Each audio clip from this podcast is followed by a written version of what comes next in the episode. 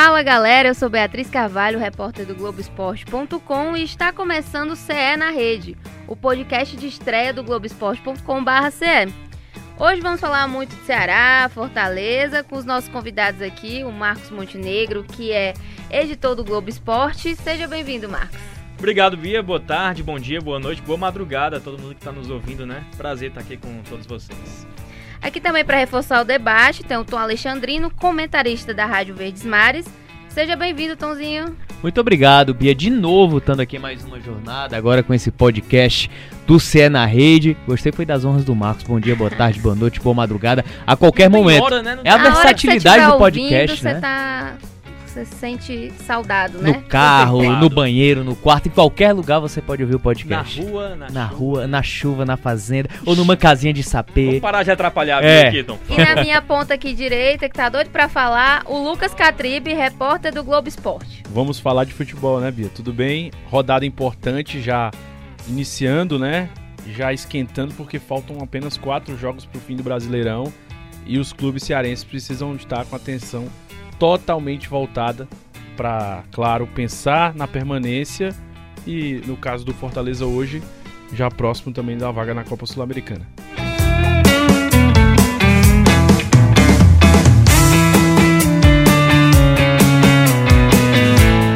A gente começa aqui já falando sobre uma notícia quente, faltando quatro rodadas para o fim do campeonato.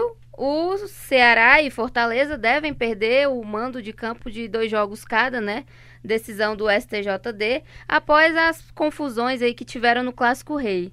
É, vocês acham que isso pode interferir nessa reta final das equipes? Ceará que pode ter dois jogos, pode perder dois jogos aqui na Arena Castelão, é, ter dois jogos com portões fechados. Você acha que isso acaba pesando é, no desempenho do time, Tom? É, não, acho que, que numa situação de princípio, né? Você jogar de portões fechados em uma reta final e decisiva da competição, principalmente para o Ceará, que vai depender pontuar é, esses dois jogos dentro de casa, seis pontos importantes para poder fugir dessa luta contra o rebaixamento. Mas eu acho que ainda está tudo muito conceitual. Como a ação ela foi julgada na segunda comissão disciplinar, ainda cabe recurso. Acho que haveria um problema maior de definição se ela tivesse sido julgada no pleno. Então acredito que há uma possibilidade de reversão, tanto do Ceará como também do Fortaleza, mas de qualquer forma, a decisão de princípio, ela vai afetar logicamente e diretamente as duas equipes pelo momento decisivo que a competição vive. É um prejuízo enorme a essa altura do campeonato. O Ceará principalmente lutando ainda desesperadamente para fugir da zona de rebaixamento. Mas eu acredito que o jurídico, né, dos clubes tanto do Ceará como do Fortaleza vão trabalhar forte para conseguir evitar aí é, essa punição para esse ano especificamente. Agora, é, pelo fato dos próximos jogos em casa de Ceará e Fortaleza estarem muito perto, eu acho que devem conseguir um efeito suspensivo pelo menos para um jogo, né? Para o segundo a gente não sabe, mas pelo menos para o primeiro eu, eu sou mais otimista para que os times consigam ter torcida em seus jogos em casa. É, o Fortaleza jogando amanhã, né? Já, já não tem como mais. É... O prejuízo seria é. possivelmente para o jogo contra o Bahia. Na Exatamente. última rodada. Agora é bom lembrar, destacar para o torcedor que fica na dúvida, ah, mas como é, como, é que, como é que se faz, né? Depois disso, se é punido realmente é, o jogo é de portões fechados. Não tem mais aquela história de mandar a partida com mais de 100 km. Jogar em Sobral, no né? Junco, né? lotado, é, Não tem mais sapão. esse detalhe, não. É, cada, cada jogo com portões fechados. O Fortaleza mesmo na Série C jogou contra o Águia, acho que em 2014. O Ceará jogou em 2003 é, contra o Palmeiras, mas naquela época, na Série B, ainda tinha essa história do raio é, de distância, né? Como o Marcos falou. Mas hoje é portões fechados. E aí tem que ver. É uma situação complicada, difícil, principalmente para o caso do Ceará, que vai precisar vencer essas partidas dentro de casa. E o Fortaleza já se pronunciou, né? Já falou que deve recorrer para as duas para tentar anular a decisão. E com certeza vai não, não vai valer para a partida contra o Santos, né? É, só lembrando que o primeiro jogo do Ceará depois dessa decisão em casa é contra o Atlético Paranaense já no sábado, né? Muito perto também. Isso. E aí, e aí a situação que envolve o julgamento, eu vejo que ela tem um teor de gravidade muito mais pelo lado do Ceará. Tudo bem que o Fortaleza era mandante da partida, Mas e, e tá, e tá no, no regulamento geral que o clube mandante ele deve prevenir algumas situações. Mas saindo um pouco da, da lei, ou da lei que talvez venha a ter brechas dentro da, das suas adjacências, não faz sentido. Como é que você vai prever um, um estouro de 5 mil torcedores, Sim. principalmente da torcida organizada, que venha a provocar uma violência dentro do estádio. A gente vai ter que consultar agora, acho que os profetas da chuva aqui no Ceará, a Link Xadá, para poder prever isso, porque não faz sentido. É uma situação completamente diferente. E eu vejo que a gravidade ela ainda se torna maior para o Ceará. Porque foi ocasionado pela torcida do Ceará, mas o mandante era o Fortaleza. Mas existem sanções jurídicas que podem eximir o Fortaleza da culpa. Justamente porque a- adveio da torcida É adversária. imprevisível, né? Exatamente. E como o Fortaleza disse que já vai recorrer, né? é, cabe a gente aguardar como é que vai ser isso, mas acredito, como o Tom falou, que o Fortaleza tem as ferramentas para tentar se livrar dessa punição. E aí a gente explica também para o torcedor. Caso os clubes consigam, é, de, de certa forma, adiar essa suspensão, continue com os dois jogos né, de portões fechados, de repente pode ser até no próximo ano, né? Pode ser cumprido na Copa do Nordeste, que é a primeira competição organizada pela CBF na próxima temporada. Sim. É, então, voltando agora, mudando para falar dos últimos resultados das duas equipes, a gente fala dos empates com gostos diferentes, né, de Fortaleza e Ceará. É, e principalmente para o Ceará, que está nessa briga aí para se manter fora da zona de rebaixamento. Após o jogo do Fluminense e CSA, a vitória do Fluminense em cima do CSA, o risco de rebaixamento do Ceará aumentou. Antes estava 23%, agora está com 30%. É, tá complicado, né, pro Ceará? O negócio tá feio pro lado do Ceará. Agora, é, a gente pensar que na última rodada tem jogo contra o Botafogo, se o Ceará deixar essa decisão pra última rodada, vai matar o torcedor do coração. O jogo é no Rio de Janeiro. O Botafogo, tudo bem, não apresenta um futebol lá muito convincente. Mas a gente sabe que quando chega na decisão, não, não é futebol bonito, não é. Enfim, vai ser dramática a situação. O Ceará, na minha opinião, tem que começar a pensar em aprontar até contra o Flamengo mesmo, até contra times Sim. que, que pensam que vai, vão ter uma vida fácil contra o Ceará, mas não. E a gente já teve exemplos, né, ao longo desse campeonato mesmo. O Ceará jogando contra o Palmeiras que estava invicto há quase um ano, chegou aqui, venceu o Palmeiras com dois gols, por sinal, 2 a 0 é, Fez outros bons jogos contra grandes times e acabou se passado. enrolando, venceu o Flamengo no passado. É, O exemplo recente do, do- de um jogo do Ceará que se enrolou com um time de menor expressão foi o próprio jogo contra a Chapecoense, em que todo mundo do Ceará disse que ficou frustrado de um jeito como nunca tinha ficado depois de uma partida. Então é, é pensar mesmo em, em fazer o, o inusitado para antecipar o máximo possível essa decisão de permanência na Série A. E falando dessa questão de surpreender, né? O Ceará surpreendeu na temporada passada ganhando do Flamengo no Maracanã lotado e dessa vez ele vai encontrar o Maracanã lotado de novo, que mais de 57 mil ingressos já foram vendidos. É, Flamengo vem de vitória na Libertadores, é, vitória no Campeonato Brasileiro, vai receber a taça. E aí, o que, o que esperar desse Ceará, que vem sem Luiz Otávio, né, desfalque, para esse jogo contra o Flamengo, Lucas Catribi? precisa ser diferente em relação ao início do jogo contra a equipe do São Paulo, né? É, precisa ter atitude e, de certa forma, também saber se adaptar a um clima muito complicado que vai ter lá no Maracanã. Tudo bem que o Flamengo não deve vir com o time titular, né? A gente já sabe que o Gerson não joga, por exemplo, saiu machucado no jogo. O Gabigol, tá Gabigol suspenso, um também. pro Ceará, né? Mas é um jogo que o Ceará precisa pontuar. É, o Ceará se manteve fora da zona de rebaixamento na última rodada, só que a gente observa na tabela, no restante dos jogos, é, que os outros clubes têm partidas que podem fazer a diferença também. Por exemplo, o Cruzeiro está na zona de rebaixamento, mas joga agora contra a equipe do CSA, né? Joga contra o CSA e o Ceará tem esse difícil compromisso. Se vencer e o Ceará não vencer o Flamengo, o Ceará entra na zona. E, o E o- Cea- e o Ceará só ficou uma rodada na zona de rebaixamento ao longo do campeonato, mas o que importa é na última rodada, amigo. Tem que estar fora da zona na última rodada nesse jogo contra o Botafogo. E essa vitória do, do Fluminense contra o CSA agravou demais a situação do Ceará, né? Porque o Fluminense pega, por mais que seja em casa, mas pega o Palmeiras, jogando em casa, então você vai ter uma dificuldade maior. Mas a gente tem que se agarrar em alguma coisa, né? A gente se agarra em alguma superstição. A gente lembra do jogo do ano passado. A gente lembra de algumas conquistas do Ceará dentro da competição, até de forma surpreendente. Não se esperava uma vitória naquela circunstância contra o Bahia sem Galhardo, sem peças importantes naquele momento dentro de campo. Um dos melhores jogos que o Ceará fez. Exatamente, eu acho que foi o, o melhor jogo do Ceará sob o comando do Adilson Batista. Fez um, um, jogo de ponta a ponta, primeiro e segundo tempo, praticamente perfeitos, cirúrgicos. Mas assim, a gente também tem que se apegar às surpresas que o campeonato exige. Quem imaginava que o Cruzeiro empataria em casa com o rebaixado Havaí? O CSA tá virtualmente rebaixado. Acho que é só um milagre salvo o CSA. Muito difícil escapar. Eu acho que uma contabilidade simples aí, só resta uma vaga pro rebaixamento. E aí a gente pode se apegar a algumas situações. Flamengo, a gente não sabe ao certo que time vai utilizar o Flamengo. Será que é um time misto pro reserva, com alguns garotos sendo utilizados? Eu acho que aumenta a acessibilidade de, de um resultado positivo, até mesmo empate pro próprio Ceará. Porque assim, se a gente for analisar desde a partida do São Paulo, o Ceará tem três jogos nessa reta final. Os nove pontos em casa, né? Os nove pontos que salvariam o Ceará. Desperdiçou dois contra o São Paulo.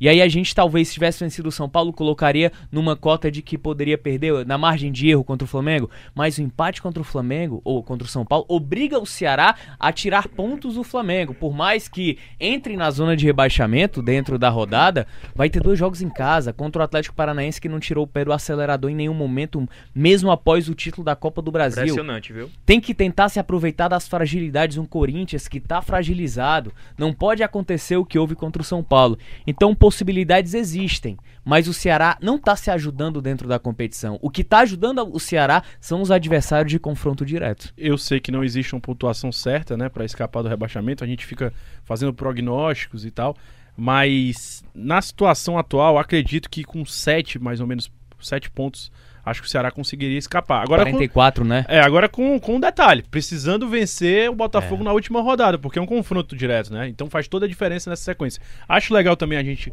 conversar, é, o torcedor gosta de questão de escalação, de time. Sim. A Bia falou que o Luiz Otávio não vai jogar, né? uhum. né? Hoje está suspenso.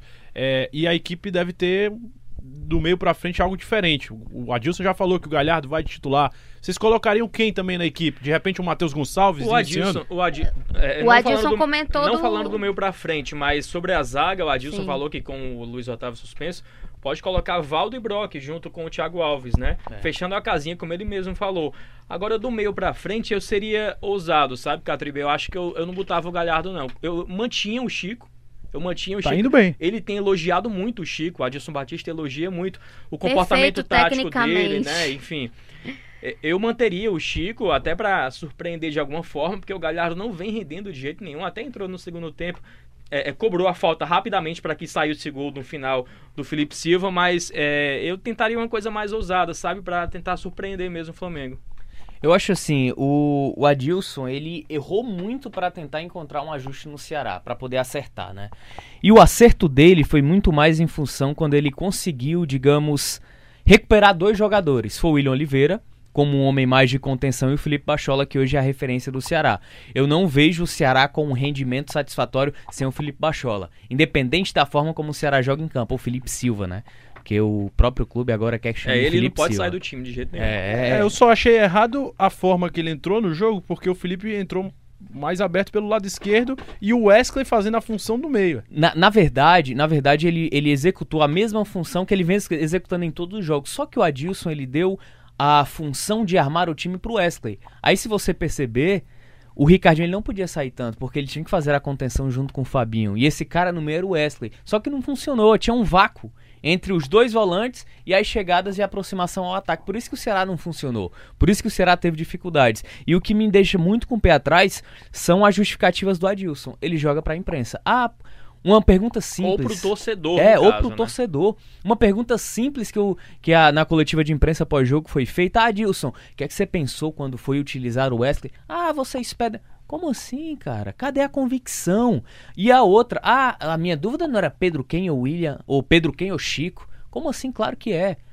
O, o Chico tá, tá substituindo quem? William Oliveira. Tá substituindo quem? Não. não, e até porque. E até o, porque o, o, Chico ele tá substituindo o William Oliveira em termos de peça, não de função. Aí é outra situação. Então eu acho que, que o Adilson tem alguns receios, É algumas ressalvas. estranho, é no mínimo estranho você ver um jogador entrar como titular, sendo que ele nem foi testado outras vezes entrando no segundo tempo, enfim, de outras Verdade. formas. E É nessa função, né? O Wesley vem com- jogando Verdade. há muito tempo como um cara aberto, né? Ele veio Aquele na primeira né, passagem, e tal. ele veio na primeira passagem pro Ceará pra ser um meio E campista. diga-se de passagem, não foi uma primeira passagem brilhante também, pra ele vir como foi. Ele teve uns destaques ali pontuais, mas nunca foi um jogador incontestável, assim. É, dando um palpite em relação à equipe, eu até joguei a pergunta, mas eu, eu apostaria no Matheus Lucas Gonçalves. Batista. Não, eu apostaria no, no, no Matheus Gonçalves logo de cara. Porque apesar do Flamengo é, jogar com a equipe praticamente reserva, né? É, deve vir de titular, o que deve jogar de titular, dizem, é o Everton Ribeiro e o Rodrigo Caio apenas. É, pois é. É Apesar, provável. apesar de, de ter essa situação, acho que o Flamengo vai querer fazer bonito, vai querer atacar, vai querer propor o jogo. E aí sobra espaço pra contra-atacar e não vejo ninguém melhor no Ceará do que o Matheus Gonçalves, né? Eu não utilizaria os três zagueiros de nenhuma forma. Foi muito mal contra o Fortaleza, É, né? e, e na reta final do jogo contra o Santos também, o Ceará sofreu o segundo gol a partir do momento que ele passou a utilizar os três zagueiros que não marcaram nada, marcaram ninguém. E aí acabou sofrendo a virada quando poderia ter conquistado um pontinho precioso. Eu fecharia ali com Pedro Ken, Fabinho e Ricardinho. Eu voltaria à formação original, semelhante à formação que venceu o Bahia lá fora. E aí a, a comissão de frente, não sei, talvez Chico, Bachola e Beckson, ou o próprio Matheus Gonçalves, Bachola e Beckson. Ou então, como o Ceará não vai ter tanto a bola, não vai ter tanta obrigação de atacar, bota Galhardo, Gonçalves e, e Bachola para aproveitar os contra-ataques, qualidade no passe, velocidade. Boa. E já que estamos Ora. palpitando, vamos palpitar mais. Agora, dicas do Cartola de Ceará. Quem vocês chutam aí como uma boa opção para esse jogo Pedro contra o Flamengo? Você que está dizendo. Mensagem subliminar. Você né? que está dizendo, Falou amigo. quem? Lucas Catribe, um nome. Difícil, hein? The name. Eu, Difícil. eu escalava muito o Samuel Xavier. É. Mas com o Adilson, ele tem exercido uma função meio, meio diferente, né? O Adilson tem segurado mais o Samuel. Sim. Por incrível que pareça, o Fabinho às vezes é mais lateral direito É. que o Samuel Xavier. Então, eu meio que deixei o Samuel de lado no meu cartola e eu arriscaria o Felipe Silva. E- Fez gol, tá Felipe confiante. Boa Pode fase. ser, que, pode ser que pontue bem. Eu já sou mais conservador. Acredito que no Fabinho.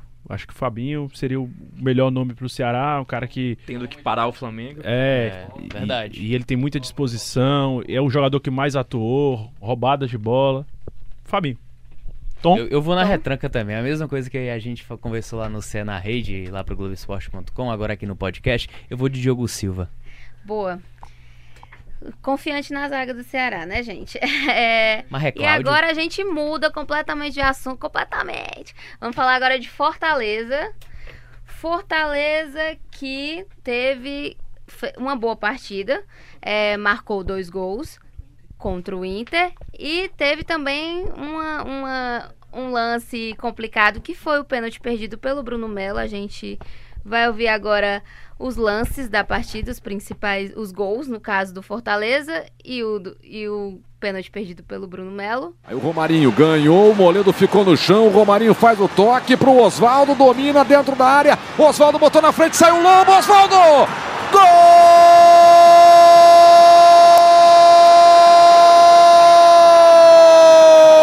do Fortaleza! Jogou lá na direita pro Potker. Tem na marcação o Oswaldo, Potker levanta, vem na segunda trave pro Wendel de cabeça pro Guerreiro!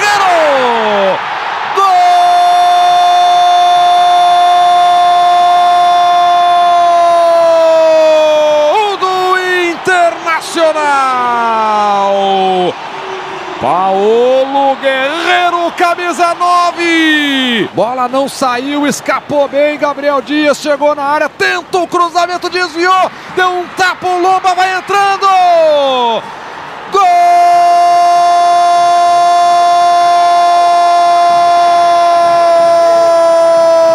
do Fortaleza! Perna direita do Paredes, suspendeu na área, toque!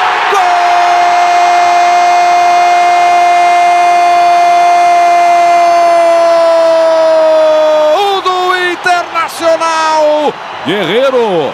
Guerreiro! Um cabeçaço de Paulo Guerreiro sensacional! Pênalti pro Fortaleza para desespero do torcedor colorado, para vibração do torcedor do Fortaleza. Marcelo Lomba no gol. Bruno Melo para cobrança de perna esquerda, bateu Lomba! Então, uma partida satisfatória, assim, ruim pelo empate, por conquistar apenas um ponto, mas o Rogério Senna também destacou bastante o, o, desempenho da equipe, a briga. Falou até que se, se tivesse que sair um vencedor da partida, seria o Fortaleza, pelo que mostrou em campo, né? Inclusive, a gente traz também uma falinha do Rogério Senna do, da coletiva pós-jogo. Nós estamos aí brigando primeiro para se manter na Série A. E, consequentemente, se alcançar matematicamente isso, nós vamos ter é, talvez um tiro aí, uma oportunidade para eu tentar jogar uma Copa Sul-Americana, que seria a primeira competição internacional da história do Fortaleza. É, eu acho que é um ano que está sendo muito bom, campeão cearense, campeão da Copa do Nordeste e, e na briga um time com orçamento, um dos menores orçamentos, o time que menos ganha dinheiro com a televisão no futebol brasileiro, que é o Fortaleza, dentro dos 20 times da Série A é, numa 12 posição, brigando com na frente de Cruzeiro, hoje Atlético, Fluminense, Botafogo, outros times né, grandes. Eu acho que tem, tem feito o seu melhor. Todos, desde a direção, os atletas, todos nós, se dedicando muito para tentar manter o Fortaleza para o próximo ano na Série A. Outra coisa que o Rogério Senna destacou bem na coletiva foi a questão da Sul-Americana, que é o foco do time. É assim, não, digamos que o foco era se manter na Série A. Agora o foco é conquistar uma vaga na Sul-Americana. Ele, assim, descartou Libertadores. É como Libertadores. Aí já é loucura, né? É, teve um, teve um profissional da imprensa gaúcha lá que perguntou: e Libertadores, Ceni? Ele foi muito consciente, muito pé no chão. Não tem como, gente, sonhar em Libertadores. O time é, vindo de uma sequência, como ele falou, de Série, C, C, Série B, Série A, conquistar tudo que conquistou já. Tudo bem que é um time muito bem, muito bem treinado, muito bem formado, coerente nas decisões do treinador, enfim. Mas pensar em Libertadores, o torcedor pode sonhar, o torcedor tá no papel dele de sonhar alto, mas Libertadores não, vamos com calma, Sul-Americana já tá muito no lucro. Tem que manter o pé no chão e como o Marcos falou, é, foi um ano notável do Fortaleza, tem sido anos notáveis do Fortaleza, né? E eu queria que o Catribe comentasse um pouco de como foi essa cobertura da temporada, do retorno do Fortaleza à Série A, do, do acesso da, do título da Série B Parece o Pluto, Como né? é que vem sendo essa evolução, né? É, o Fortaleza hoje tem menos de 1% de chance, né, de rebaixamento. Então vai cumprir sim o seu objetivo. A verdade, na verdade, se vencer amanhã e o Cruzeiro não conquistar uma vitória, tropeçar diante do CSA, o Fortaleza já se garante na primeira divisão do próximo ano.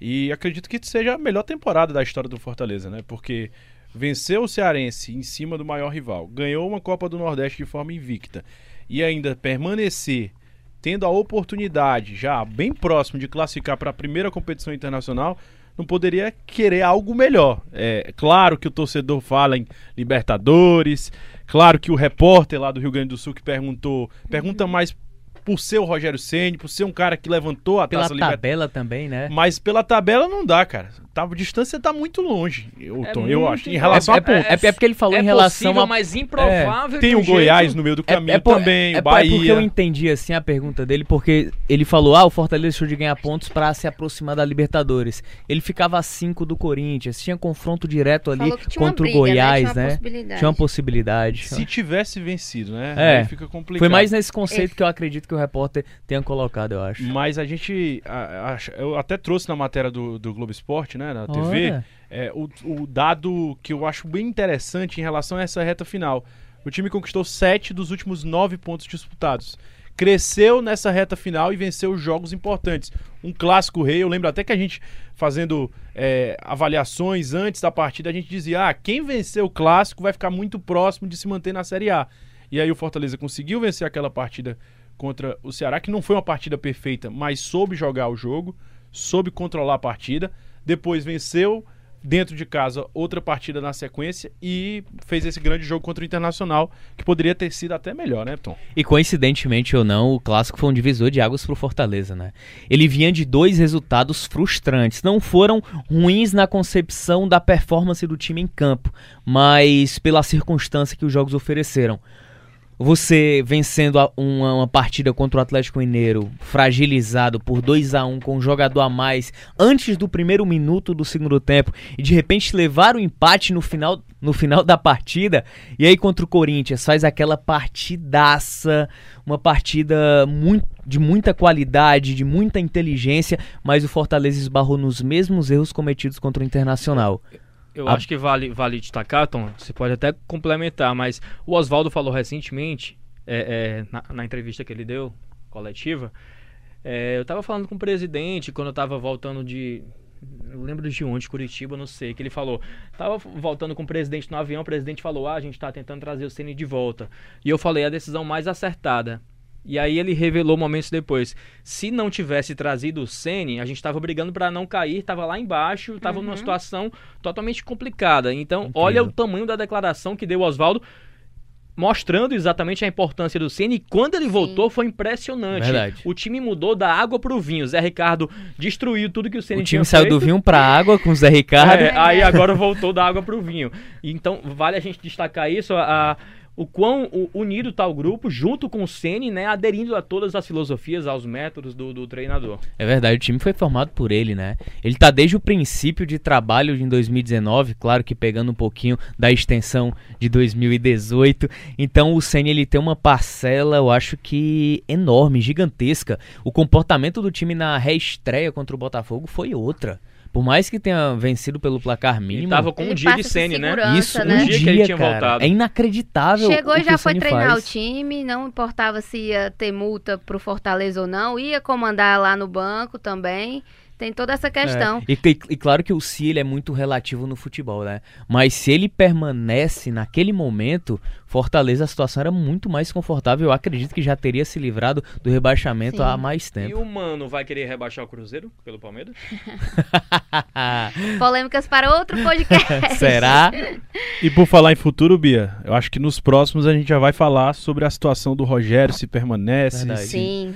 E é bom a gente ficar atento, porque acredito que depois dessa história de um retorno dele pro Fortaleza, né? Quando ele saiu do Cruzeiro e decidiu voltar pro Fortaleza, eu não duvido não. Acredito que ele pode permanecer para a próxima temporada. verdade. E o planejamento 2020 já está aí batendo na porta É, né, do Fortaleza. são, são dois pilares do Fortaleza na Série A, principalmente com o Ceni, que são as virtudes do Ceni. Além do Ceni, Felipe Alves, né? Felipe Alves, ele é o, é o próprio empresário dele. Ele mesmo negocia, ele não tem agente. É incrível a capacidade dentro de campo, a leitura de jogo, a frieza com que o Felipe Alves joga é uma, é uma referência também enorme. E quando a gente fala da permanência do Ceni, eu saí daquela época mesmo do Cruzeiro, eu sempre conversava entre a gente.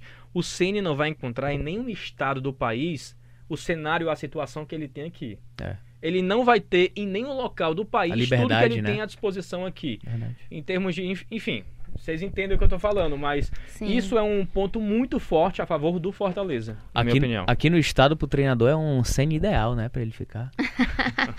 Muito boa. E com a piadinha nós iremos falar de Fortaleza e Santos. Fortaleza que vai confiante enfrentar o Santos, é, que é casa cheia, tá até fazendo promoção de ingressos.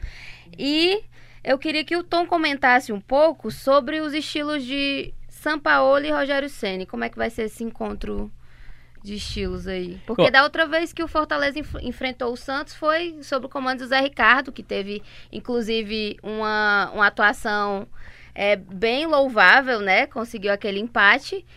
E foi bastante, bastante, foi assim, deu uma confiança a mais para os jogadores do Fortaleza, aquele empate lá na Vila. É, e agora estarão sob o comando de Rogério Ceni, mudanças, o que, que podemos esperar? Eu vejo que é um Santos buscando palmo a palmo aí o vice-campeonato, não pelo vice-campeonato, mas muito mais pela premiação. É, em relação ao Fortaleza, eu acredito que deva esperar um pouquinho mais o Santos, né? É uma equipe que joga com, com as linhas muito altas. Talvez o que possa facilitar o jogo do Rogério Ceni é a ausência do Marinho, que é a principal válvula de escape, de escape do Santos. Soteudo e Marinho, eles, eles se complementam muito bem. Com a ausência de um ou de outro, o Santos perde mais porque não tem peça de reposição à altura. O Sampaoli já deixou bem claro que não vai contar com o Derlis Gonzalez nessa reta final, o paraguaio da seleção paraguaia. Então o Santos ele vem com algumas dificuldades. Talvez o garoto Thailson, não sei se ele vai utilizar mais um volante, mas a verdade é que o Santos não deixa de ser uma equipe de muita qualidade. Soteudo, a referência do Sacha e a qualidade de visão de jogo que tem o Carlos Sanches. O paraguaio da seleção paraguaia. Né? É, Delis Boa Gonzalez. É porque tem paraguaio que não joga na seleção, né? Boa, boa, boa. É, agora sim, é, a gente tem que observar vários cenários para essa partida do Fortaleza, né? Porque por mais que o Santos tenha feito um bom trabalho no campeonato, o Sampaoli seja um dos tec seja o técnico do momento junto com o Jorge Jesus, ele também já errou no campeonato. Por Verdade. exemplo, no primeiro tempo da partida contra o Ceará, citando uma partida que a gente acompanhou, ele deu um vacilo muito grande, escalou dois zagueiros pelas pontas, não dizendo que ele vai fazer isso novamente, dois, dois zagueiros atuando pelas laterais, não falando que ele vai fazer isso novamente, mas o, Cea- o Fortaleza tem que saber aproveitar o erro também do adversário, né? E por falar nisso, teve uma confusão recente lá no Santos envolvendo o Jorge, que é um grande lateral, e o Sacha. Então, assim, por mais que o Santos esteja bem, tomou a segunda posição, o Fortaleza tem condições de aproveitar esses vacilos do adversário. E é importante destacar que é o tipo de jogo que o Fortaleza gosta de jogar. Exatamente desse jeito, né? Que o Fortaleza joga esperando pra sair ali com o Oswaldo, o Romarinho de um lado. E, e você falou do Marinho, né, o Tom? Enquanto o, o, o Marinho tá para o Santos, como o Romarinho hoje tá para o. Fortaleza. Boa. O Marinho não isso. vai estar no Santos, mas o Romarinho, entendeu? Marinho, Romarinho. Minha vai nossa estar no senhora. Fortaleza. Então, O Romarinho. é o tipo de jogo em que o Fortaleza cresce e, e fica muito nítido como o Rogério Ceni trabalha nessas equipes Sim. e tem se dado muito bem quando enfrenta times que se comportam dessa forma. Depois desse jogo contra a equipe do Internacional, né? Lógico, evidente, um pênalti perdido aos 47 minutos do segundo tempo, tendo a oportunidade de vencer a partida, é, se colocou muito em xeque em relação a essa questão do cobrador, né? Mas fato é que o Fortaleza, em nove cobranças, marcou oito dentro do campeonato.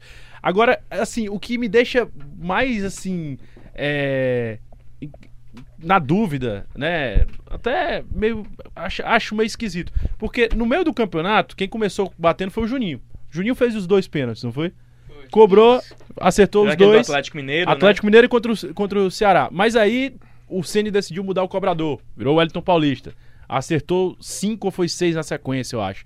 E aí, no momento que o Wellington Paulista não estava em campo, eu achava que o Juninho ia cobrar, iria cobrar. Mas cobrou o Bruno- Bruno Melo, que já tinha batido contra o E aí eu te Flamengo. pergunto, Lucas, o Bruno Melo se tornou ao longo dos anos em que ele esteve no Fortaleza um cobrador meio que oficial. Mas o Wellington Paulista, se estivesse em campo, ia cobrar aquele pênalti? Eu acho que sim. Acho que sim. Pegaria até pra ser capitão, né? Liderança. E fominha do jeito Cobra, que ele é, era. fominha, doido pelo gol.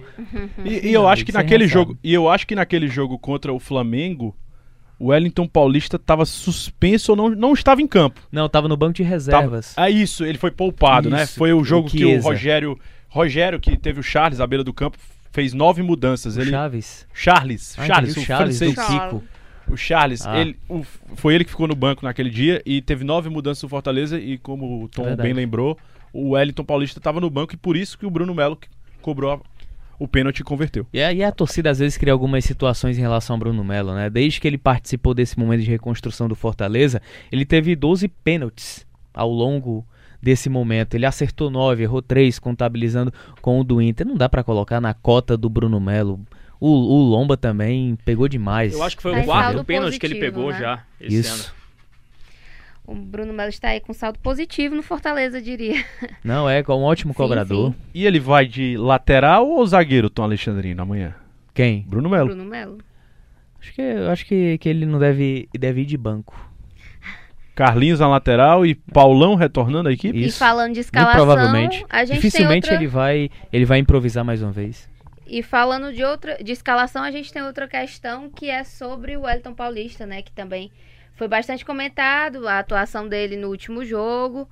É, Falou-se de conflitos entre ele e Rogério Ceni, mas já, já desmentiram essa informação. É, o que, que vocês acham? O Wellington Paulista deve ir de titular? O ataque deve permanecer aquele que a gente já, já conhece? Eu acho que sim, o Everton Paulista tem uma função muito importante, não só dentro de campo, mas também no vestiário ali, nos bastidores, né, no treinamento em si. Ele é um líder da equipe, ele é muito querido pelo grupo. Essa questão que surgiu de uma discussão dele com o Rogério, eu acredito que tenha sido mais coisa do trabalho Coisa de ali, jogo, coisa né? de jogo normal. É, a gente tem muitos treinos fechados em que deve, que deve acontecer isso direto e a gente não fala porque a gente não vê. Mas é coisa de jogo de trabalho, a gente se desentende, a gente fala alto às vezes, faz parte. Mas eu acho que ele deve, deve ser mantido no time sim, pela função não só tática que ele tem, de artilheiro também, mas por ser uma liderança dentro, dentro do grupo. Só um parêntese, né? O Carlinhos tomou o terceiro cartão amarelo, né? Então deve ser o Bruno Melo, lateral esquerdo. Ah, é, eu confundi, é verdade, Sim. tem razão. Então Bruno Melo vai ser o lateral Não esquerdo. deve de banco. É, não vai de banco. Outra Boa, coisa, Catribe. o Elton Paulista é, é- podemos dizer que é o cara do Fortaleza no momento, né? É quem vem marcando gols, é quem tá sempre em campo. O próprio Senni falou isso, né? Além do, do, do poder de fogo que ele tem, de ser o artilheiro, ele, ele exerce um papel de liderança dentro e fora de campo. O que ele faz dentro do campo é reflexo do vestiário, que é muito bom. Situação que já foi repassada pelo Senni em outras oportunidades em coletivas. Eu acho que o grande alento também do Fortaleza, claro, é, essa reta final de competição é muito importante, ainda deseja o, a vaga na Sul-Americana, a permanência que está praticamente garantida, mas acho que o importante é que o Fortaleza conseguiu é, fazer um grande ano e já equilibrar o time, já montar um esboço de equipe pro próximo ano, né? Claro, é, o Felipe Alves ainda não renovou, mas o Boeck tem contrato pro próximo ano. O Romarinho tem um contrato extenso, uma multa alta. Vários jogadores que fizeram parte dessa campanha e que o Rogério conseguiu agregar muito bem na equipe, ele já tem contrato pro próximo ano. E eu acho que isso foi muito importante. É, Ainda tem um Cariús já próximo ano. já É tem o verdade. Cariús É acertado. Voltará. Até é é legal, acho bacana a gente falar sobre isso. Eu até conversava algumas semanas atrás com o Daniel de Paula Pessoa, né? Que é o Ora! diretor de futebol do Fortaleza. E eu até brincava com ele, ô Daniel. Ora! Daniel, é esse momento pra vocês, que você, amigos, é muito bom, né? Porque você não precisa procurar ninguém, não tem como contratar nenhum jogador. É, aquele tom de cobrança do torcedor não tem, não tem mais como ter, porque a janela tá fechada. Ele, não, que é isso. Tenho que pensar no próximo ano já. Já tô pensando nas próximas contratações. E o Edson Carius é o primeiro pra temporada de 2020, né? É o esboço de planejamento que eles costumam chamar nesse momento de competição. Sim, e já estão nesse planejamento de 2020 Fortaleza, né? Até comentaram sobre é, mudanças, é, quem deve chegar, quem deve sair. E esse plano já está acontecendo. Estão esperando aí a decisão do Ceni para ver se ele será incluso nesse planejamento também, né? Já mirando a próxima temporada. E voltando a falar do jogo, vamos falar também de novo de Cartola, agora do Fortaleza. Eu acho que vocês vão ter dicas mais ofensivas, vão sair um pouco da retranca. Não é, Tom Alexandrino? É, eu tinha ficado na retranca no, no Cé Rede, mas aqui no podcast eu vou um pouco mais ofensivo. Eu vou de Wellington Paulista. É, o Wellington Paulista é uma boa opção. mas- Cimitão, escolhe o teu. Mas, mas, mas, Lucas mas. Catribe vai, vai lançar Vou aí a indicar surpresa. também o Juninho. Juninho. É, boa, porque é um cara que é partici- participativo no ataque, é um bom passe, tem contribuído com assistências e Teu também. amigo, né? Não, mas É. ele vem jogando bem. Você acender é É, outra brincando. emissora. ele vem jogando bem, né? Ele vem jogando bem. E, assim, destaques da Série A do Campeonato Brasileiro. Colocaria na conta do Fortaleza. Felipe Alves, muito bem. É, o Oswaldo teve um crescimento recente, mas ainda não é um grande destaque da Série A. O Wellington Paulista, como vocês citaram. E eu acho que o Juninho também. Juninho e Felipe vem fazendo um bom papel nesse campeonato. E falta o palpite do Marcos Montenegro. Eu vou de. Dada. Dado o esse trabalho que o? Santos.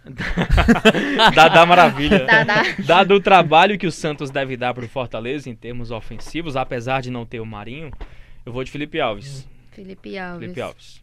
Boa. Eu vou com o Marcos, vou de Felipe Alves também. Acho que pode render aí dif- defesas Verdade. difíceis.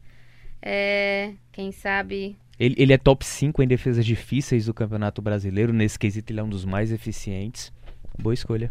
A gente tocou no ponto é, em relação à pontuação, né? Quantos pontos. Na verdade, fui eu que levantei a bola. Quantos Minha pontos o Ceará senhora. precisava para escapar bola e dá Quantos o pontos o. Ceará precisava escapar do rebaixamento, né? Permanecer na Série A. Fortaleza tem 43 pontos, né? E Isso. aí, dá pra pensar aí o quê? Uma, mais uma vitória, 46 vaga na Sul-Americana? Porque lembrando que com o título do Flamengo, né? Hoje até o 14 colocado garante a vaga na Sul-Americana. Ou seja, apenas dois clubes que É. vão ficar de fora da zona de rebaixamento eh, não vão garantir essa vaga. Eu acho que o que define o cenário é a próxima rodada.